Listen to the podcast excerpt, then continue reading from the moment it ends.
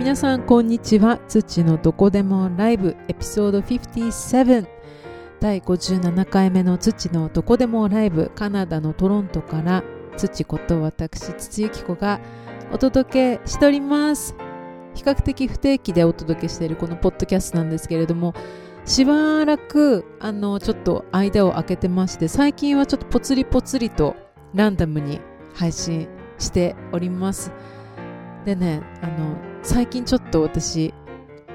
あるドラマにハマりまして Amazon プライムのフリーバッグというあの日本でもカナダでも両方 Amazon プライムで放送されてるんだけど放送っていうか公開されてるんだけどでも公開されたのはもうすでに何年間前らしいんですよね。で私は本当たまたま Facebook でちょっとあのレビューみたいなの上がってきてそれで気になって見てみたんですよ。でレビューにはあのちょっとこのドラマは結構自信を持って私好きとは言いにくいっていうかなんかちょっと好きっていうのが恥ずかしくてちょっと言いにくいドラマみたいな感じでレビュー書かれてたんですよね。でえどんなんだろうと思ってあの見たんですけども私本当に好きでしたね。なんかもう結構ね下水んですよ。あの下品っていうかで主人公の女の子が、まあ、名前が出てこないんですけどその主人公の女の子が結構あの欲深くて物は盗むわエッチしまくるわもうなんかあのもう欲望のままに生きてる感じの女性でで30前半ぐらいな感じの設定なんですよね。ででもね本当にもうこの主人公の女の子が可愛くて私は好きでしたね。でまた脇役のねなんか俳優さんたちがまたいい味出しまくっていて本当になんかもうコメディらしいコメディだったっていうかでママ母がまた憎ったらしいんですよ。だから本当見てない方本当ぜひ見てみてください。もう本当に好き嫌いあの人を選ぶかもしれないんですけど私としてはとっても楽しくてもう一気に見ちゃいました。ということで、もう早速あの、レビューから始まったんですけど、最近皆さんドラマとか見てます？なんか、サブスクリプションとかも。この間までね、ちょうどディズニープラス私撮ってたんですけど、値上がりましたね、あれ。で、値上がってから、あの、ちょっと解約したんですよ。それで今見てるのが、Apple TV と、まあ、Amazon プライムかな？で、Apple TV は、あの、インベージョンだったかな？あの、SF の宇宙人がね、地球を侵略するっていうドラマ、ちょうど、今日、第1シーズン目が終わったんですよね。シーズンの最終回だったんですけど、また、こう、シーズン2への予感を本当にこう嫌な予感を醸し出す終わったんですけどこれも本当に面白くってでもね結構ねあの何て言うんだろうな間延びしてるところがたかあのちょこちょこあって私結構早送りとかして 見ちゃったんですけどこういう風な結構あのコメディと違ってサスペンスってすごいこうなんかシーンとした一瞬があるじゃないですか。な次に何が出てくるんだろうっていう。そういうの私結構もう早送りしちゃうんですよね。でコメディだと特にこうテンポがどんどんどんどん速くて切り替わりがあのあるのでそんな早送りしてる暇とかないんだけどねやっぱこういうサスペンスものとかってそのシーンとしてる雰囲気とかなんかこうあここ絶対次出てくるっていうその待ってる間もう待ってられなくて早くししまくってるっていう風な見方になってしまったのがインベージョン。でも、いずれにしても面白いので、もし Apple TV 加入されている方はぜひチェックしてみてください。シーズン2、楽しみだな。あ、そう、テッドラッソもね、見てるんですよ。でも、もう、今ちょうどシーズン終わったところで次のシーズン待ちで、もうあれはね、大好きですね。もう大ヒットしたドラマで、確かに面白い。やっぱ私コメディが好きなんだと思う。しかも、あ、そう、テッドラッソもイギリスだわ。ブリティッシュジョークが好きなのかもしれない。今、今気づいたわ。ということで、ブリティッシュジョークでもし、これ面白いよっていうなんか、まあ、ブリティッシュコメディがあったら教えてください。ね、まあドラマの話はとりあえず置いといて、皆さん、どうですか最近？お元気ですか？で冒頭でもお元気ですか？って聞いたんだけどなんかもう本当にいろいろ次から次へといろいろ出てくるじゃないですか。オミクロンとか何とかって。英語ではオマイクロンっていうのかな？オマイクロンっていうのもなんかちょっと可愛い名前なんだけど。ねもうなんかこれであのいろいろもう国境がどんどんまた強化されたりとかね。なんかもうで簡単に出入りますます出れあの出たり入ったりしづらくなったりとか。いろいろ規制がありますよね。で、まあまあ、フェイスブックとか見てるといろんな方々が自分の考えとかをあの語られてるのをちょこちょこ見るんですよね。で私もあんまり最近、うん、Facebook ではあんまり発言とかでそんなにしょっちゅうしてなくってで、まあ、他の方がいろいろこう意見とか言ってるのをばか傍観してるみたいな感じなんだけどいろいろ考えはありますよね。で、まあ、日本もカナダもそれぞれあの対策が異なってると思うんだけどほら日本ってこうなんだろう強制ってできないんでしたっけ？あの例えばそのステイホームとかってあった時も絶対家にいなきゃいけないとかじゃなくてなんかとりあえず出れるけどなるべくいてくださいみたいな感じだったじゃないですか。なるべく家にいてくださいみたいな。でも結構こっちとかって用事なきゃ出て出ちゃいけないみたいな。あのもうちょっとこう強かったんですよ。その規制が。で例えば今も、まあ、前回も言ったかもしれないんだけどカナダって本当にマスクしてなければ基本的にその買い物とかねあのかスーパーとか入れないしまあ入れないってことはないと思うんだけど必ず警備員が来て注意されたりとかしてよっぽどこう私喘息持ちなんですとかなんかこうある程度の納得できるような理由がないとやっぱりしつこく警備員の人に怒られるんですよね。で下手したらま出てけみたいな感じでなるから、まあ、なんかマスクしないでどっか行くっていうのは比較的ちょっとまあ常識から言うと不可能なんですよ。あの電車に乗るのも絶対マスクしてなきゃいけないとかって。でも日本ってそのしてなきゃ乗れないとかしてなきゃ入れないっていうことはないのかななんかたまにほらあの日本でもマスクなるべくしたくない人とかいてあの、まあ、知ってないですみたいな感じの意見もあったんだけどしなくてもなんか普通に生活できるんだと思ってその規制的にね。だってこっちだとほらなんか下手したら罰金取られるようなこともあったから。でやっぱりそういうふうな国によってなんかなんていうの風当たりじゃないけどその規制の強さが違うからやっぱりこう自分で、まあ、こういうことはしたくないんだけれども逆らえないっていうところはある出てくると思うんですよ。国によって。やっぱそのなんだろうな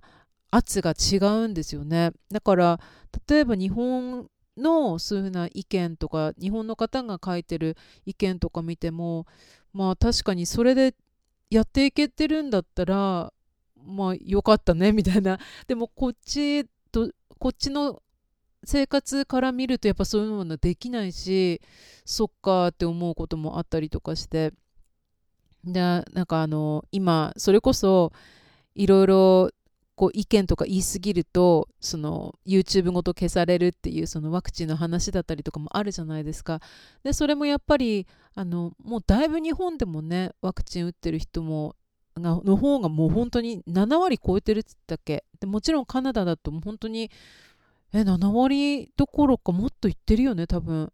打ってない人なんて本当に少数派だと思うんですよね。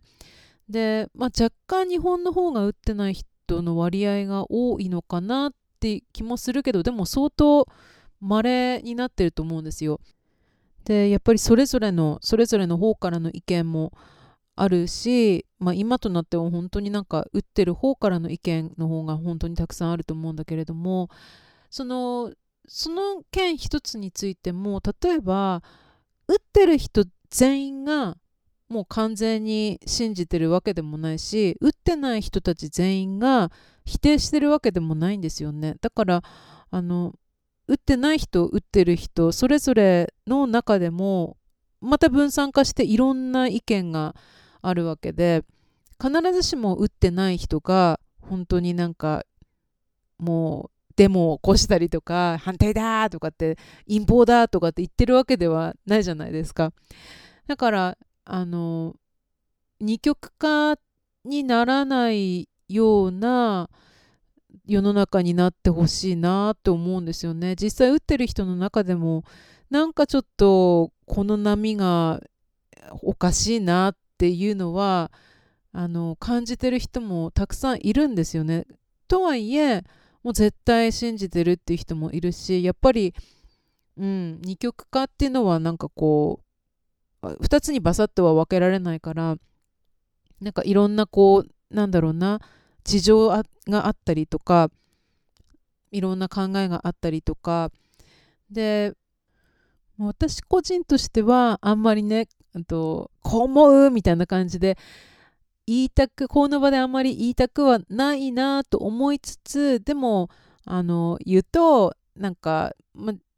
自分的には自分の免疫を上げていきたいなっていうのがあって昔から本当にで親戚で私結構若くしてあの亡くなった方とか何かいるんですけど病気になった人とかでその時にすっごいやっぱり調べまくってそのどうすればこうなんでそういうふうな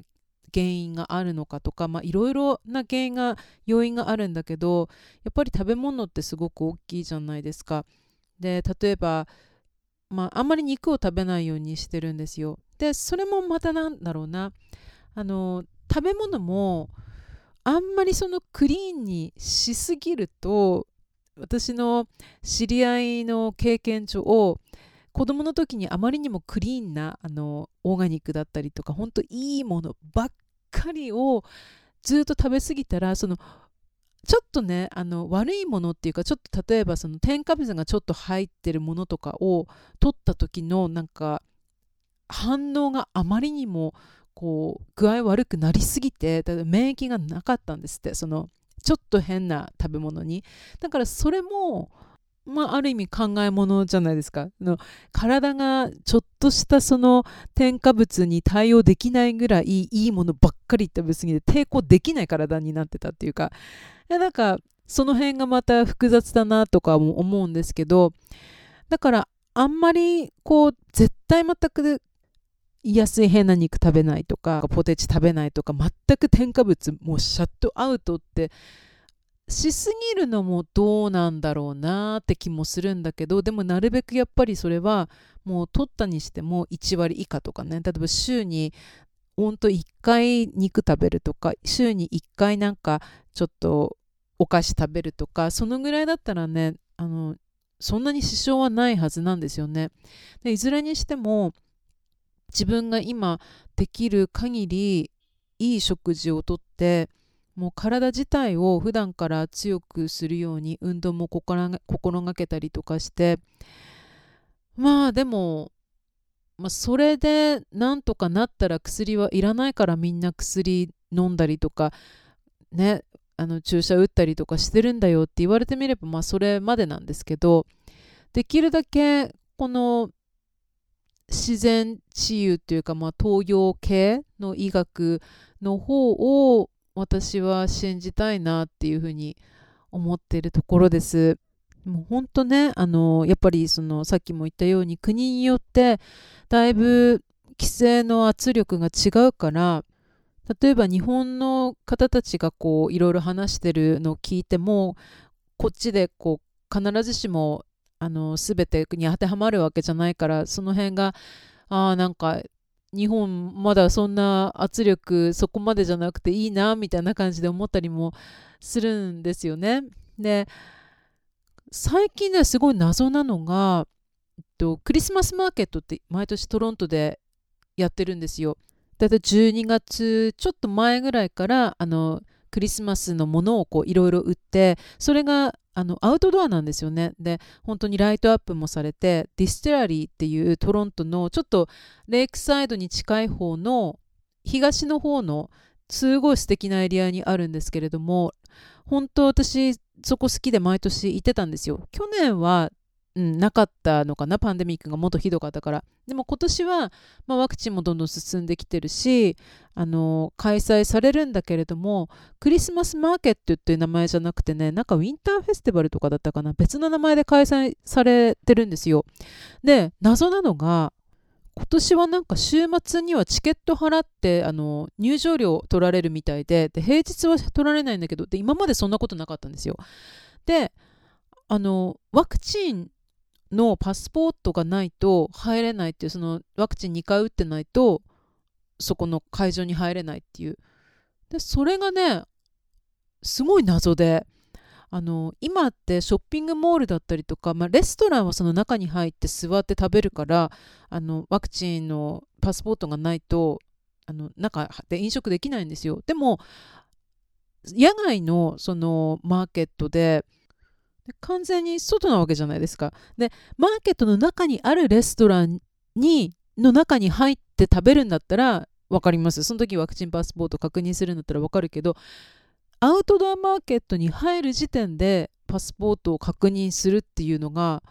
なぜって思って、そういうなんかよくわからない、こう、なんていうんだろう、政策っていうのが、最近すごくね、気になってて、なんかポリティカルになってるのはこれ、大丈夫かな？あの例えばその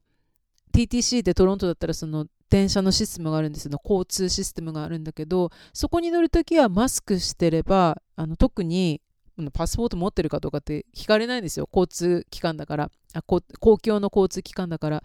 で普通のまあスーパー行く時もあとはショッピングに行く時も普通に入れるんですよ。マスクしてれば。だけど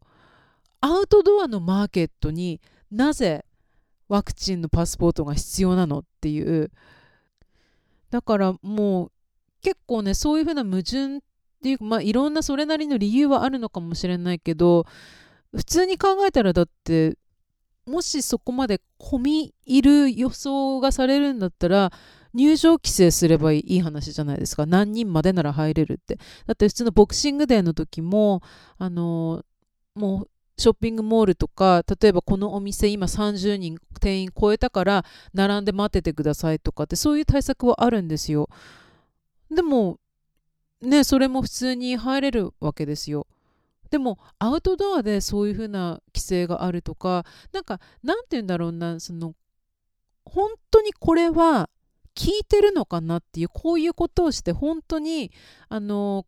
コロナ対策になってるのかなっていうこれってもしかしてワクチンのパスポートを持ってる人と持ってない人の差別化だけの政策じゃないのみたいななんかそういうなんかね変なルールもあってなんかいろんなことがね結構いろん混乱っていうかなんて言うんだろうなもうだから政府の方もいろいろ模索してやってるんだろうなってって思うんだけどね私は個人的にはすごくこうあのこれは何かの陰謀だとかそういうふうにはあまり思いたくないんですよ。なんかどっちかっていうとそのみんな一生懸命これを解決しようとしてそれぞれに動いてるんだけれどもそこで混乱が生まれたりとか矛盾が生まれたりとか実際は本当の答えを誰も分かってないから結局いろいろ模索しなきゃいけなくっていろんな政策が出てくるんだなっていうふうにあの考えてるからなんか、まあ、これもしょうがないのかなって気もするんだけどでもそれにしてもねなんかちょっともうちょっと本当になんか効率を考えて本当にこういうふうな政策を立てられてるのかなとかそこら辺がすごくねあのやっぱり矛盾っていうか疑問をもう本当日々感じている今日この頃です。で一番最初の気楽なドラマの話から急にこんな話になってしまったんですけれども皆さんはどういうふうに考えられますでしょうか、んと、それぞれのね置かれてる立場も状況もいろいろ違うと思うんですけどね私もこのカナダでの規制だったりとか州によってもね若干違うこともあったりとかして例えばその州によったりとかあと施設とか団体によってもね例えばワクチンパスポートがない人はコロナのその、ね、あの陰性のテスト結果を持ってくれば OK みたいなところもあったりとかするんですよね。でも本当なんだろうな一番気になるのがやっぱり今ワクチンを打ってる人たちがあまりにも自由にできすぎるっていうであのもちろんその中でもマスクつけたりとかちゃんとあのちゃんとよさソーシャルディスタンスを守ってる人たちもいるけどでも今なんてもうほんと見てると誰もそんなソーシャルディスタンスなんで気にしてる人いなくないですか？本当に。もうワクチン打ってるからそんなの関係ないわみたいな感じじゃないですか。でもう入るのもワクチンしてるからもうマスク取っても大丈夫みたいな。でもちろんマスクを信じてない人もいるかもしれないんだけれどもいるかもというかいると思うんだけど実際に。でも本当になんだろうな。あのもうワクチン打ってるから OK みたいな風潮がどんどんすごく強くなってきてそれもどうなのかなっていうふうに思うしそもそもこの、ね、ウイルス自体が今実際どのぐらいの危険性があるのかっていうのそれもなんかちょっと不透明だし、まあ、いろんなところがこう、うん、疑問があるので個人的には本当にひたすら待とうかなっていうふうになんか本当あんまりねなんか動けない時期なので本当に待って待ってっていうもうミノムシのようにこうずっと身を潜めてる。感じですね個人的には。でもまあそんな精神状態とはいえまあ、やることはやらなきゃいけないので日々頑張って生きていこうと思っております。ということで今日のポッドキャストは何だったんでしょうか？なんかこううまくまとまらないままただの愚痴みたいになっちゃった感じもしなくもないんですけれどもいろんなねこと皆さんも感じてらっしゃるかと思います。の本当去年今年こんなにね2年も続くとは思ってたかなちょっとは。思ってたな実際。うん、しばらくこんな状態続くなとは思ってたんだけどもまさか本当にねもう丸2年ぐらいかかってるますもんね。本当まだポッドキャスト今年中にあげたいと思うんだけれどもこんな話で年を締めくくりたくない。本当に健康第一ですよ。最近ねあのフィギュアスケートを買いましてそれもやっぱ運動不足のために楽しいリクリエーションとしてかつ運動不足も解消できたらいいなと思ってトロントってあのアウトドアで滑れるんですよ。ただで。だから靴さえ持ってればただでスケート滑りに行けるのでしかも密とかね外なので密とかそんなに気にすることもなく